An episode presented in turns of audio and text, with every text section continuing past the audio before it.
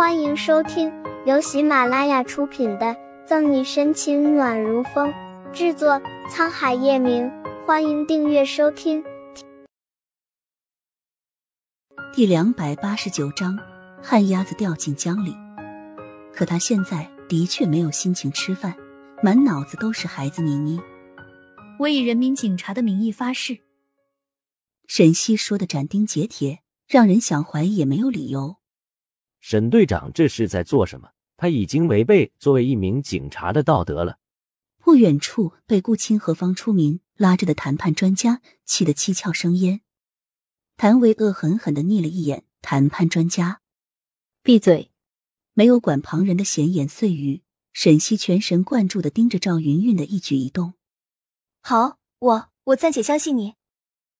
许是被沈西打动，赵云云点头答应。慢慢的想要站起身，刚刚抱着必死的心还没怎么觉得，现在低头一看，赵云云吓得脚下一个趔趄，啊！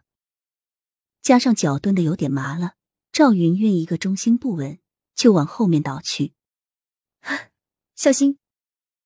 突发情况来得太快，沈西瞳孔骤然一缩，来不及多想就把手中的盒饭扔掉，以百米冲刺速度往赵云云急速奔跑过去。千钧一发之际，沈西抓住了赵云云的手，用尽力气，一把就将她扯了回来。可力的作用是相互的，更何况还有一个地心引力。赵云云是被拉回来了，但沈西被扯到护栏外面，失重掉下江里。死了死了！这次一个不会游泳的旱鸭子掉进这么宽这么深的江里，肯定没有活命的机会了。他了个去的！今年我沈西是犯太岁吗？惹上一个变态叶晨玉不说，前两天刚刚被陷害成杀人凶手，受了牢狱之灾，这出来还没有过两天的逍遥生活，马上就要嗝屁了。不敢望下面的江水，沈西紧闭着脸，一副视死如归的样子。小心！所有人都被这猝不及防的一幕惊呆了，也来不及反应。警戒线外面豁然出现一道修长慌张的身影，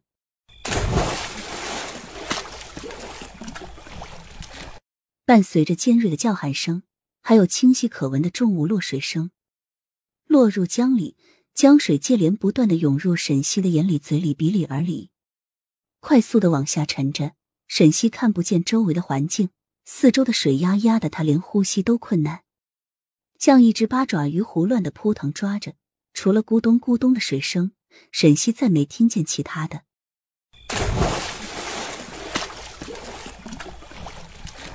在惶恐不安，就如同这江水连绵不断，沈西感觉胸腔都要挤爆了时，沈西清晰可见的听到一阵跳水声，仔细听，好像还有人在喊他名字。叶叶晨玉，挣扎的力度慢慢变小，沈西的力气都用尽了。脚踝处还传来抽筋的疼痛，意识逐渐消散。沈西放弃了无谓的垂死挣扎，闭上了眼，不由得想起叶晨玉那张丰神俊朗的脸。叶晨玉，我还没来得及说喜欢呢，就要再见了。下辈子，你可不可以不要这么霸道，也不要老是用鳄鱼潭威胁我了？不对，哪里还有什么下辈子？叶晨玉。我喜欢你，小溪，小溪。